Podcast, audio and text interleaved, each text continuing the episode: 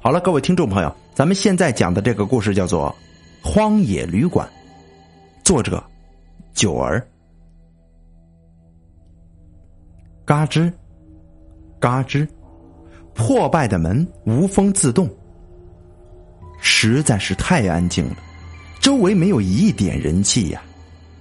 小周和小明是登山爱好者，途经这里的时候，找到住宿的地方。也就是被这间破败的旅馆所吸引，可是这旅馆前不着店后不着村的，这方圆十里没有人烟，怎么有一个孤零零的旅馆在这儿呢？这真是让人匪夷所思呀！小周迟疑的上前敲了敲门：“有人吗？喂，这不会是黑店吧？”小明想起。新闻上经常报道的事情，哎呀，不管是不是了，这次都注定了。这么破败的屋子啊，怎么可能有人住呢？我敲门只是一个礼貌而已。算了。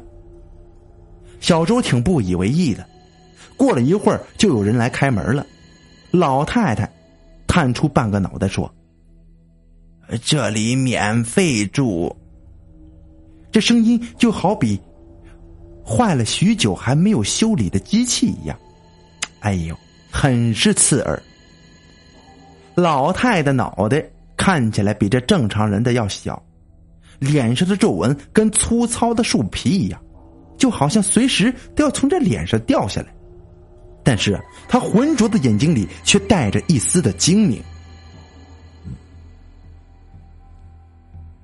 老太的样子把这两个人吓了一跳。小明提着胆子问道：“呃，你好，呃，这，您您是这这旅馆的老板吗？”老太太点了点头，把门打开，示意他们进去。这屋子不大，充斥着一股肉质腐烂的味道。诡异的是，这不像其他旅馆那样是一间一间的小房间，这里的摆设就是一张张的床陈列在屋子里。屋内点了一盏煤油灯。而且屋子里呀还有三个男人，一个女人。看到还有其他人，小周和小明的心呢就莫名的放松了下来。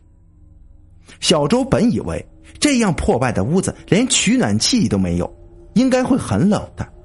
哎，可万万没想到，这屋子里的温度是刚刚好，哎，还不冷不热呢。小周热情的和其他人打招呼：“啊啊，你你们好啊！”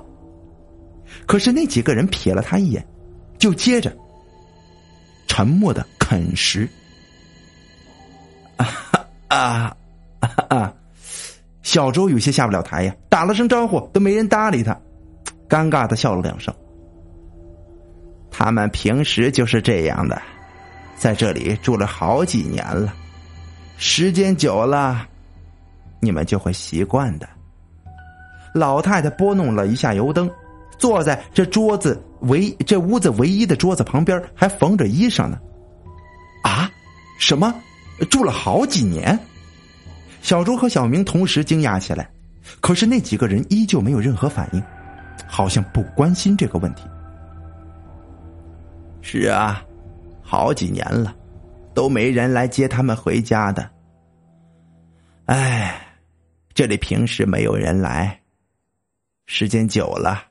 这人也变得跟哑巴似的，不会说话了。小伙子，你们若是还想回家，晚上若是有人敲门，可千万别开呀！小周和小明感觉莫名其妙的，难道这里有鬼吗？小周看了看这漏风的房间，无论从哪个缝隙，好像这鬼都能进来吧。你们两个随便找张空床睡觉去吧。老太缝好了衣裳，便吹了油灯，喝着衣服就躺在桌子旁边的板凳上睡了。小周两个人呢，不得已找了张床躺下来，但是怎么也睡不着，感觉这里的一切都是怪怪的。而另外的三男一女在老太吹了油灯之后，也静静的睡了，一切是那么的安静。屋外狂风大作，乌云密布，一场大雨正在酝酿之中。可是这屋子里却静得可怕。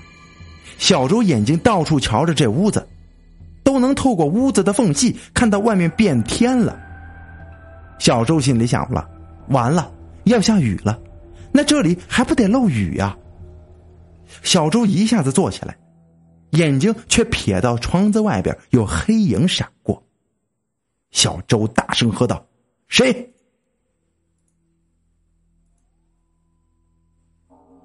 嘿嘿嘿嘿嘿嘿。笑声透过屋子的缝隙传进了小周的耳朵。你出来抓我呀！小周撩开身上的被子，便要出去开门，却被一双手按住了肩膀。小周的心都跳到嗓子眼里了，这背后的人会是谁？他缓缓的转过头。啊，原来是你呀！小明严肃的说。嘘，别出去。小周随着小明的目光看向其他正在安静睡觉的几个人，他们都没被吵醒，你就这么出去，肯定会有危险的。他们在这住这么久了，都不肯出去，那肯定是有原因的。一声声急促的敲门声响起来，而且越敲越快，越敲越快。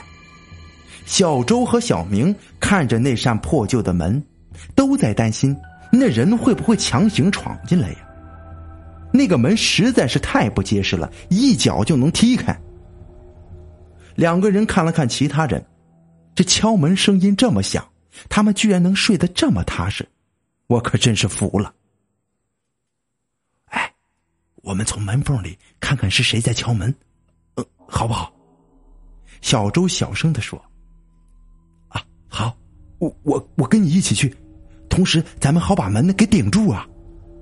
小周点了点头，轻手轻脚的走到门边，从门缝里看过去，这外边并没有人，但敲门声却是准确的移动到了小周耳边的位置，听得小周心里突突的，耳朵十分的难受。喂，怎么样了？小明靠着门。低下头问小周：“没人呐？”这小周刚说完这句话，门外那边就有一只大眼睛也从门缝看向门内，对上了小周的眼睛。小周吞了吞口水，慢慢的移动。那门外的眼睛也跟着他移动。忽然，那眼睛后边伸出了一条细长的舌头，从门缝里舔了舔小。周的眼睛，并说道：“嘿嘿嘿嘿嘿嘿，新鲜的呢！”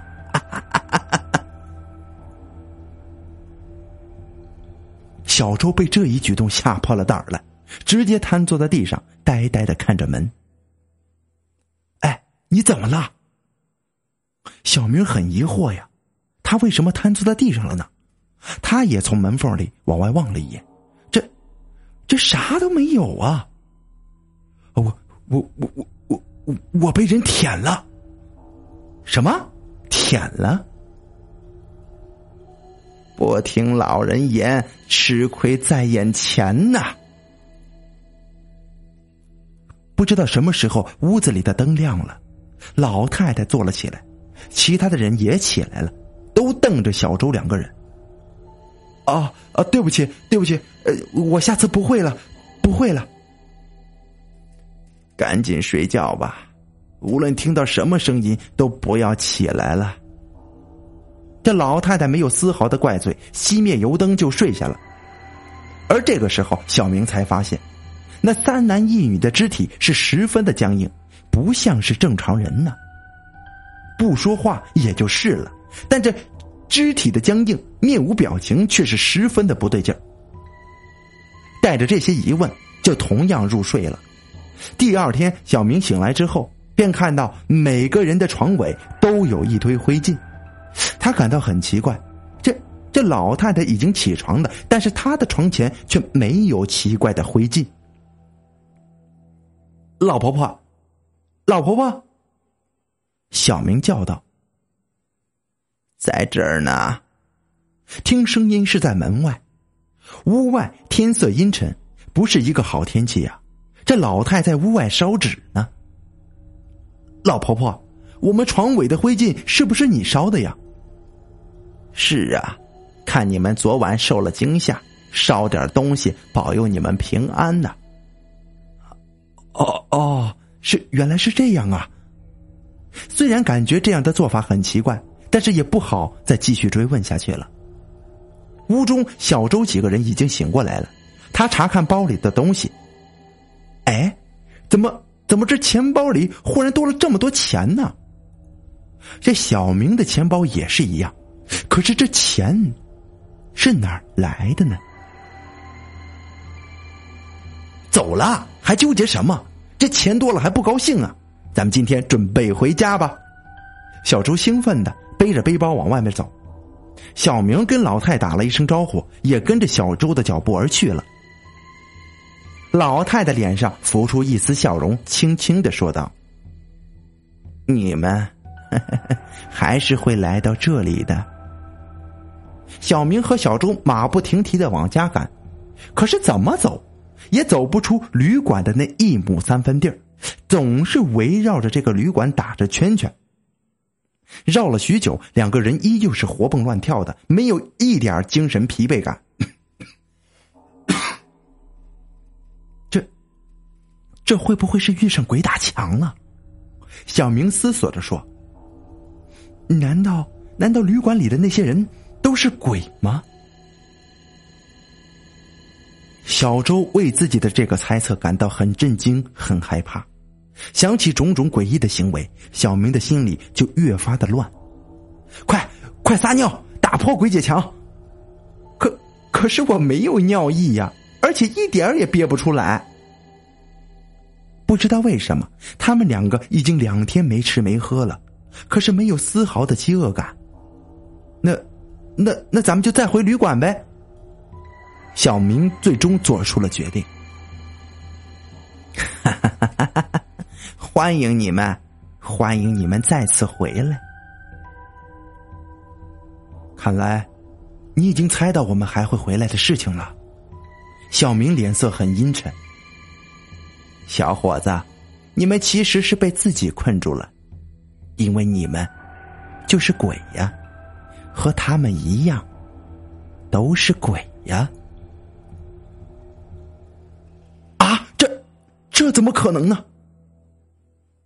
你们在登山的时候，和登山团失散了，被困在山上，因为缺水而死的，不记得了吗？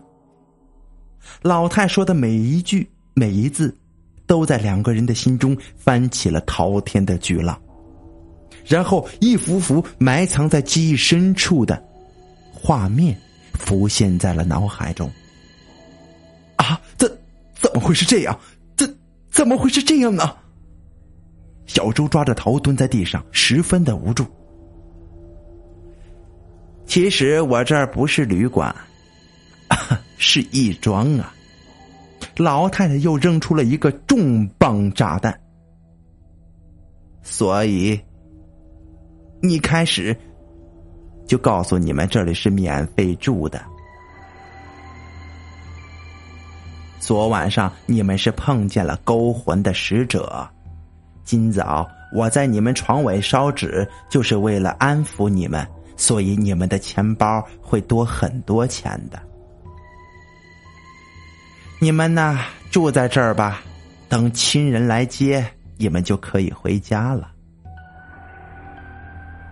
都走不出去，就只能待在这儿了。时间缓慢的过去了，这义庄附近的天空永远都是灰色的。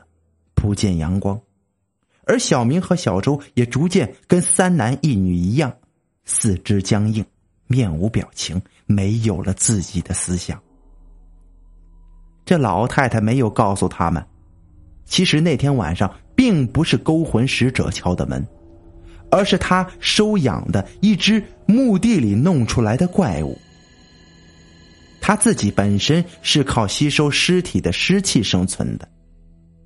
尸体一旦没有了湿气，就会变成行尸走肉的。这老太是利用了这两个小伙子呀。